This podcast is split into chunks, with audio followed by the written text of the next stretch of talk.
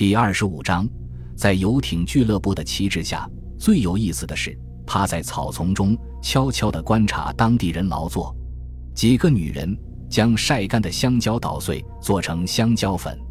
我们看到男人在搭建房舍或做其他活计，男孩、女孩跑来跑去，唱着歌。我开始了这场游戏，开枪打穿了一个男子的胸膛，他像一块石头一样扑倒在地。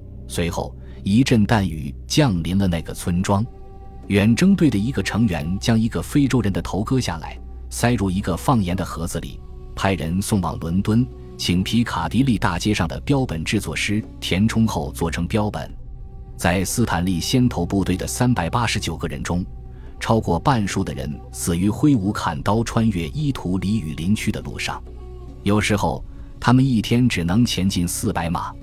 食物耗尽之后，他们就烤蚂蚁吃。他们爬过巨大的树根，不得不顶着热带的瓢泼大雨，在泥泞的地面上搭帐篷。很多人逃跑，有的人在丛林中迷路被淹死，不少人死于破伤风、痢疾、坏疽性溃疡。还有人死于流矢或布有有毒尖状的陷阱。那些森林居民被这些全副武装、横冲直撞的饥饿的陌生人吓坏了，他们拿起武器进行反抗。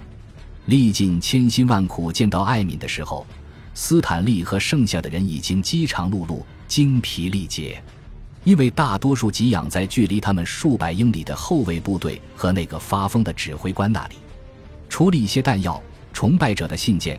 几瓶香槟、几套新军装之外，探险家能给对方接济的东西少得可怜。实际上是斯坦利开口请对方提供一些给养。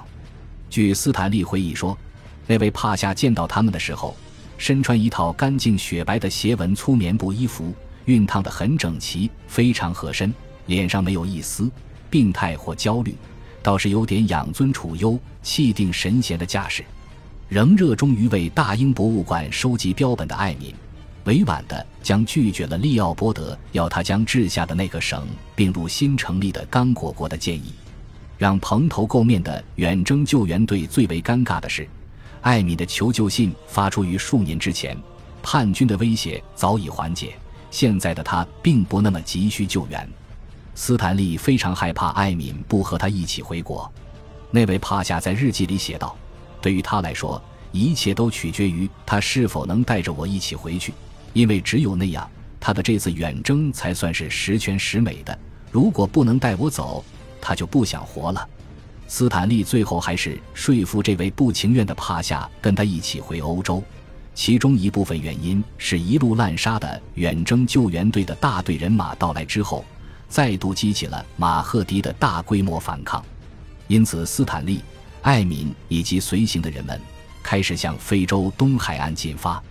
跋涉好几个月之后，他们在位于今天坦桑尼亚的一个小型德军驻地那里看到了大海。一个德军炮兵排七鸣礼炮向他们致敬。德军军官在军人餐厅里宴请他们两个人。海军乐队为他们演奏乐曲。斯坦利、艾敏和德国少校先后发言。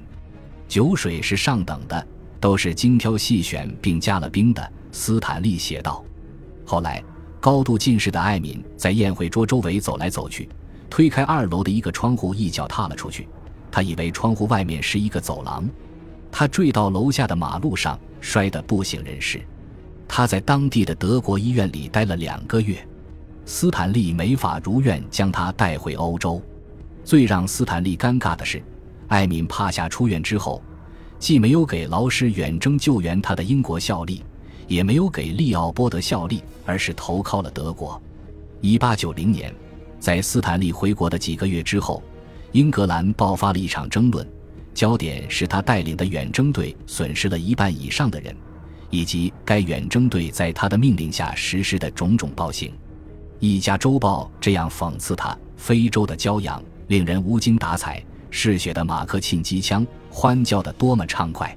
远征救援队确实残暴，但是谴责他的人们不知道的是，与当时刚刚在非洲中部开始的杀戮相比，这根本微不足道。感谢您的收听，喜欢别忘了订阅加关注。主页有更多精彩内容。